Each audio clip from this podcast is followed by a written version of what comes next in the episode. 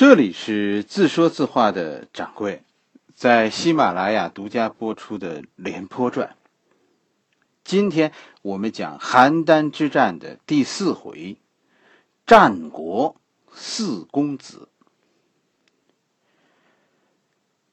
战国四公子，其实他们的故事，我我一说你就会觉得不陌生，是吧？咱们中学、大学学的那些古文，很多都是。关于他们的，什么叫公子啊？是吧？战国四公子中的公子，就按照字面上的解释啊，公子是儿子。战国时候的“公子”这个词，其实专指诸侯王的儿子，并且在战国的早期以及春秋以前，“公子”啊这个词是指诸侯王不是大老婆生的那个儿子。大老婆生的都叫世子，现在到了战国的中晚期，我们说呃战国四公子的时候，实际上这个称呼就变得很宽泛了，就有点尊称的意思了。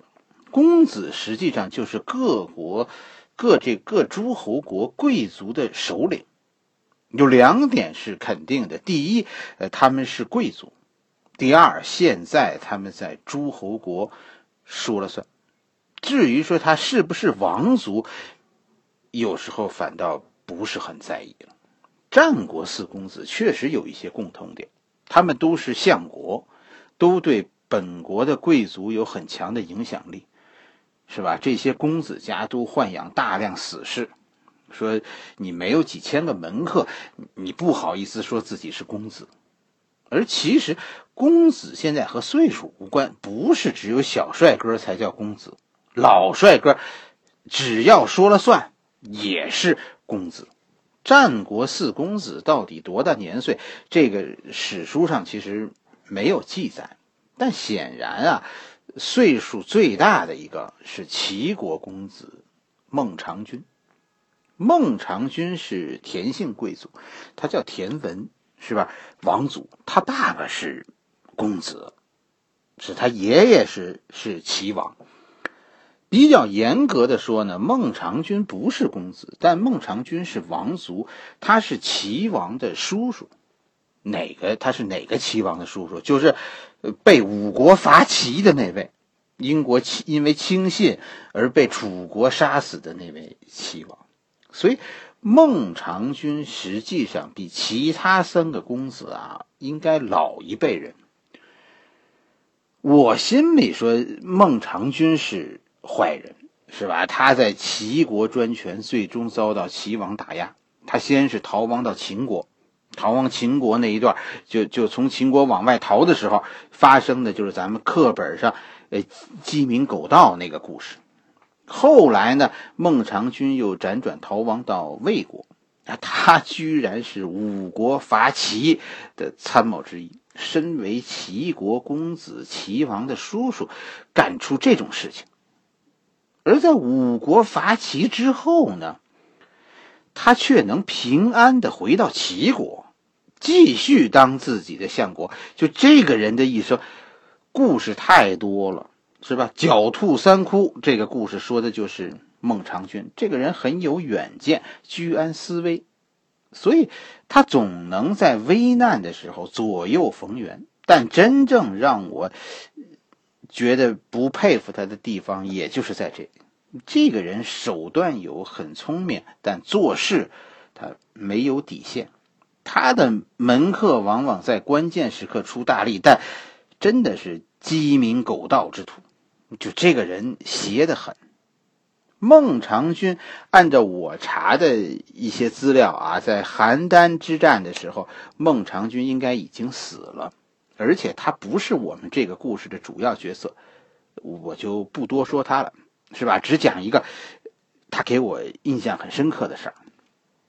这个司马迁呢，在《史记》中啊，一般这种传记最后一段呢，司马迁都要给这个人一句话、两句话的评语。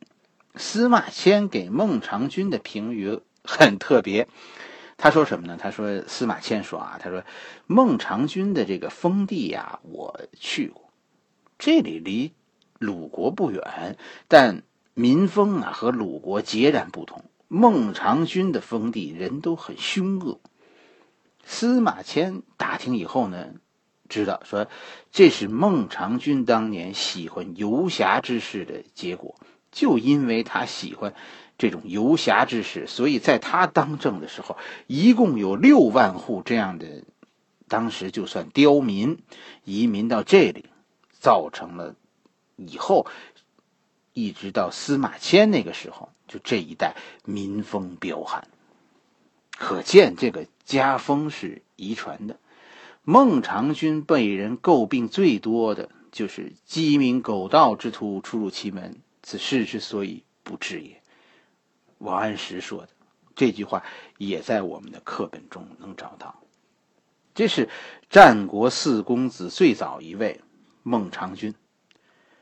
和邯郸保卫战有关的是其他的三个公子：赵国的平原君、魏国的信陵君和楚国的春申君。我看那微博上有朋友问说：“这个这个君。”是吧？君是吧？孟尝君、平原君、信陵君、春申君，这个君是个什么爵位呢？是这样，在战国这个时候，爵位已经很乱。和以前的爵位相比呢，现在的爵位有两个方面和春秋的爵位不同。一个不同是说等级。现在各国诸侯其实心里很复杂，一方面他们不愿意受天子的约束，可另一方面。舍不得放弃天子分封的贵族的这个特殊身份，因为这个矛盾的心理，他们在分封自己国内小贵族的时候，就遇到一个麻烦：我封的小贵族和我自己的爵位，是不是一个系统内的呢？是吧？我是一侯爵，我怎么能封别人为侯爵呢？但如果我封出去的都是子爵，那怎么和那些？是公爵的国家比呢，所以原来爵位的体系就变得不适合了。干脆吧，我封的这些啊都叫君，别和其他的国家比。国内封的爵位都是君，国家之间再说说我们是王。然后呢，然后为了显示我们的高贵的时候，我们才说我们是周天子那里的爵。绝对于诸侯来说不甘心，但舍不得丢。另一个不同其实就是权限的不同，是吧？过去的诸侯封的这些爵，其实都是一个奴隶数的概念，它并不是一个呃土地范围的概念。公爵比侯爵是奴隶数多，规定说你住在哪，可没规定哪儿是你的边界。现在到了战国，君。都是一个地方官，所以原来贵族的那一套制度，其实对军们不适用。军是一种比较新的贵族，是从奴隶主走向地主的，实际上一个一个中间的过渡。它既代表一种一种贵族的爵位，是贵族的标志，但是你细品，其实君是地主了。我们我们言归正传。我们说说这几个君吧，是吧？战国四君子中的这三个，春申君呢是楚国人，但他不是楚国的王族，连传统的楚国士大夫体系他都不算。楚国闹了两百多年的这几大家族，春申君哪个也不是。他为什么被称为公子呢？是吧？公子这个词是专指贵族首领的呀。春申君也是贵族，他家里原本是一个小国，后来呢，这个小国被楚国吞并了，春申君这才成为楚国贵族的。他这个贵族的身份很特殊，因为原来他爸爸也是一级诸侯王来着，所以也是公子。但其实春申君说他是公子，他不是楚王的公子。春申君和楚王的关系呢？不一般，就上一任楚王在长平之战以前一年，就长平之战以前一年，差不多这个时候病死的。那个时候呢，就那个老的楚王呢，长平之战以就现在这个新的楚王是吧？长平之战以前是太子，当时是作为人质在在秦国当人质，病重的老楚王呢，眼看着说自己不成了，就让春申君说：“你出使秦国，把我儿子叫回来接班。”秦国当时的宰相范睢就接见了春申君，哎，听春申君这么一说，于是就动开了脑筋了。你不是急着要儿子吗？好吧，那就换吧，是吧？楚国最后，秦国最后的决定就是楚国呀，你拿土地来换儿子。这个这个春申君就和就和范睢讲，是吧？我看我们楚国的老王啊是不成，你们就这么拖着吧，一定最后拖出事儿来。老王要是一咽气。太子回不到楚国，楚国就会另立新君。你想吧，你现在放太子回去，太子将来会感念你。你要是让别的儿子继位，他们会因为顾及这个太子，一定会与秦国为敌。范睢听春申君说完呢，觉得有道理，就和秦王说了。秦王也很犹豫，关键是啊，秦国现在和这个楚国呀之间。不信任，就真的假的？说说楚王要死这件事儿，这样呢，最后秦王就决定，咱们派楚国太子的老师回去看看。要是楚王真不成了，咱们赶快把楚国公子送回去。要是说这是瞎说，那就另当别论。春申君听完秦国的决定以后，什么也没说。可春申君呢？回到太子的家，春申君就和太子说：“说你要是回去晚了，楚国国内现在你那好几个兄弟可是守着你老爸身边呢。你老爸万一一死，那个时候你再想回去，可不是秦王放不放你回去的问题了。你这几个兄弟，你了解，都不是善主，许就害了你。于是春申君说服太子。”太子立刻就从秦国逃跑了，太子就跟着老师化妆，逃回了楚国。秦国呢？秦国其实眼看着春申君每天都去太子家里请安，是吧？还时不时的传个太子旨意什么的，就没注意到太子跑了。沿途的关卡也都没有盘查。等春申君上殿一说，说我们太子已经走了，我任凭大王发落。秦国能怎么办呢？说你杀了春申君，那也于事无补，干脆就厚待春申君，就放他回去了。春申君很牛是吧？你看到了吗？他把秦王和楚国的太子都骗了，居然大家都觉得这个人是好人。春申君是坏人，你看出来了吗？说他坏在哪儿？我问你。关键的问题是，太子其实用跑吗？不用，因为太子的老师到了楚国，一看就明白了，到时候秦王就会送太子回国。其实春申君骗了太子，并不存在诸子争位这种情况，而且有秦王的支持，有有太子老爸的话，太子的位子其实是很稳的。如果是这样，这件事你在想，他和春申君有什么关系啊？春申君不过是一个使者，他在后来的事情的进程当中什么角色也没有。可现在呢，春申君骗了太子，太子现在冒着极大的风险跑回楚国，不但有被秦国抓回来的危险，而且回楚国本身就很危险。楚国派系众多呀，你没有秦国的保护，这个太子这是很莽撞的一件事。关键就是这些明明都是不需要冒的风险，春申君为什么要让太子冒呢？更准确的说法就是，春天春申君为什么要骗太子去冒险呢？对了，这样春申君自己就成了英雄。成为为太子死过一次的英雄，春申君这个诡计，我跟你说，以后中国历史上一再被坏人使用。春申君的发迹就是从这里开始的。春申君回国就受到新楚王的重用，这是春申君的第一次发迹。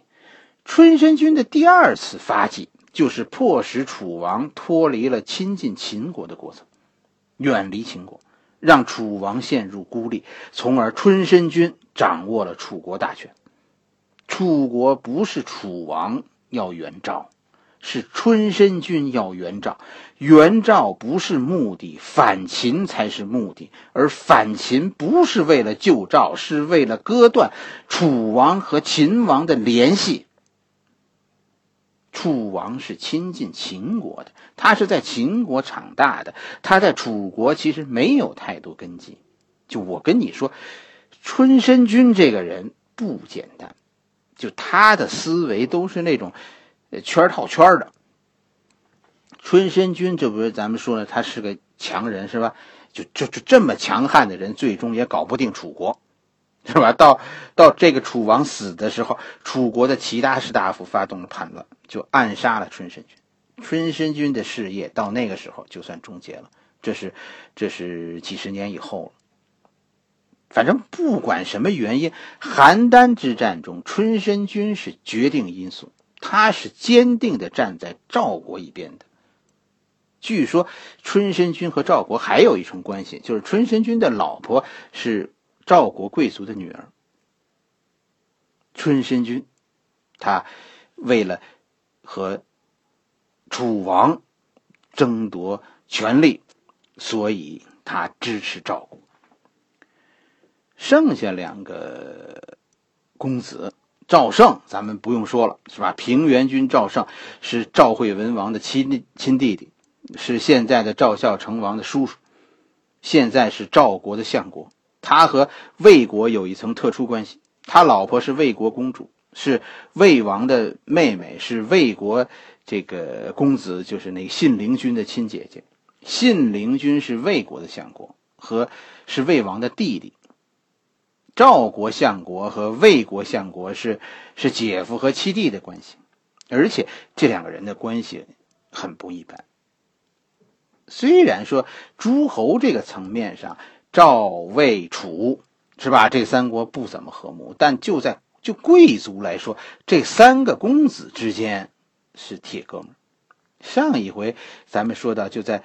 呃，邯郸危急的最后关头，赵胜带着精选的二十一个门客，是吧？突出重围，这就是去去楚国的。赵胜他们要去楚国找春申君求救。我们课本里随后的故事就叫毛遂自荐，是吧？这个故事你要是了解了这个事儿的前因后果，其实读着会更加有趣。我给你讲讲。我知道的这个故事，这个故事分两个场景，是吧？第一个故事叫脱颖而出。邯郸被围困到了最后时刻了，赵胜要找几个人跟着自己走。这毛遂最后是站出来说：“说我成啊，我愿意跟着跟着您去。”平原君就说：“我们啊，这是去拼命的。”先生在我这儿呢，好几年了。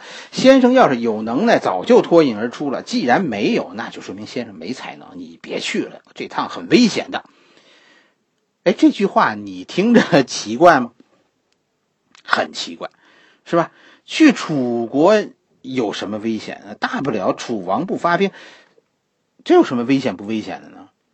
我跟你说，赵国人的思维啊，和别人不同。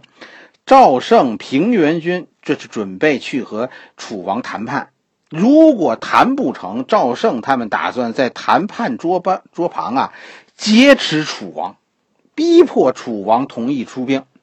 就这就是这就是赵国的外交策略。我的天，跟赵国人打交道是不是太危险了？这帮人太生猛。毛遂说呢，反正你也缺人，那我就算一个呗。是吧？你从来没有把我放进过口袋里，怎么知道我露不出头呢？是吧？这是针对那脱颖而出说的。那就走呗。平原君就带着毛遂去了。你就想这一路上大家得怎么嘲笑毛遂？你这是想出头想疯了？你这是。这是故事的第一段。故事的第二段呢，就是毛遂骂楚王。等到了地方呢，这楚王果然很犹豫，就是不表态。史书上说呢，说这场谈判从早上谈到中午，然后从中午呢，现在眼看着就要天黑了。明天要是楚王来个不见客，平原君这趟就追了，白来了。实际上，赵国人要动手了。有趣的，我跟你说，赵国这些门客现在看着毛遂，说说先生该你了。毛遂真的就走出去了。楚王和平原君在大殿上谈话，这些门人都在门口的院子里。毛遂居然一下子就闯进去了，穿穿过两重大门，最后直接站到楚王面前。你细想这一幕，按理说毛遂是不太可能冲进大殿院子的，有卫兵啊，你更甭说冲进大殿，你站到楚王跟前。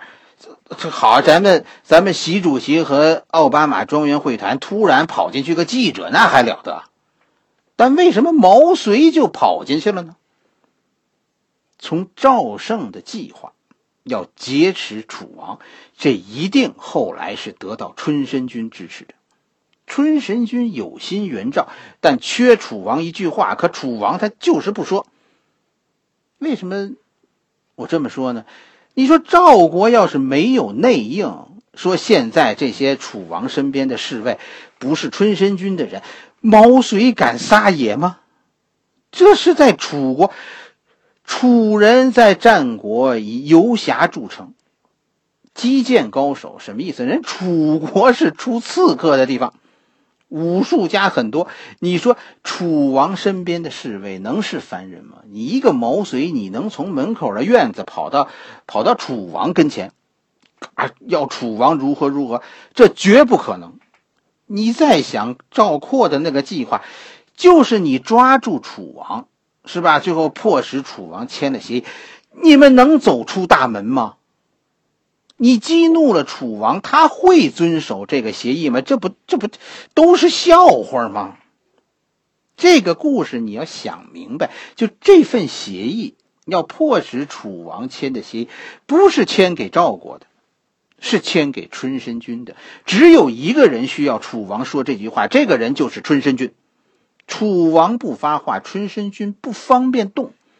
只要楚王发话了，执行这个行动的。那就是春申君的事情了，以后的事情由不得楚王，就差一句话的事儿。所以毛遂这次大胆的举动是事前计划好的，是不是安排了毛遂去干这个事儿？这个咱们不好说。但真的毛遂就做了关键时刻、关键行动中的关键人物。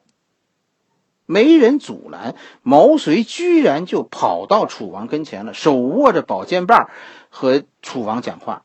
而边上的侍卫们就那么看着。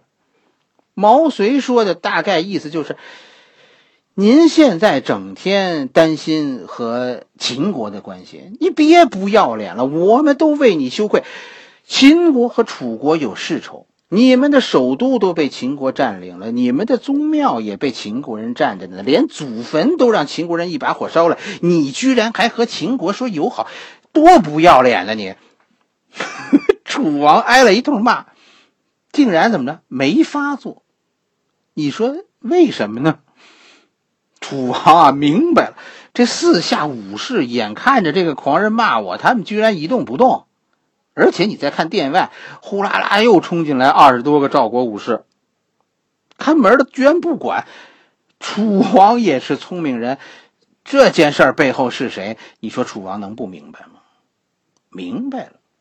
其实我跟你说，楚王一开始没赶平原君走，而是就是接见平原君，听平原君说，这其实就是态度。楚国大体上已经能够采纳就春申君的意见了，只是说楚王可能还等着听赵国的条件呢，是吧？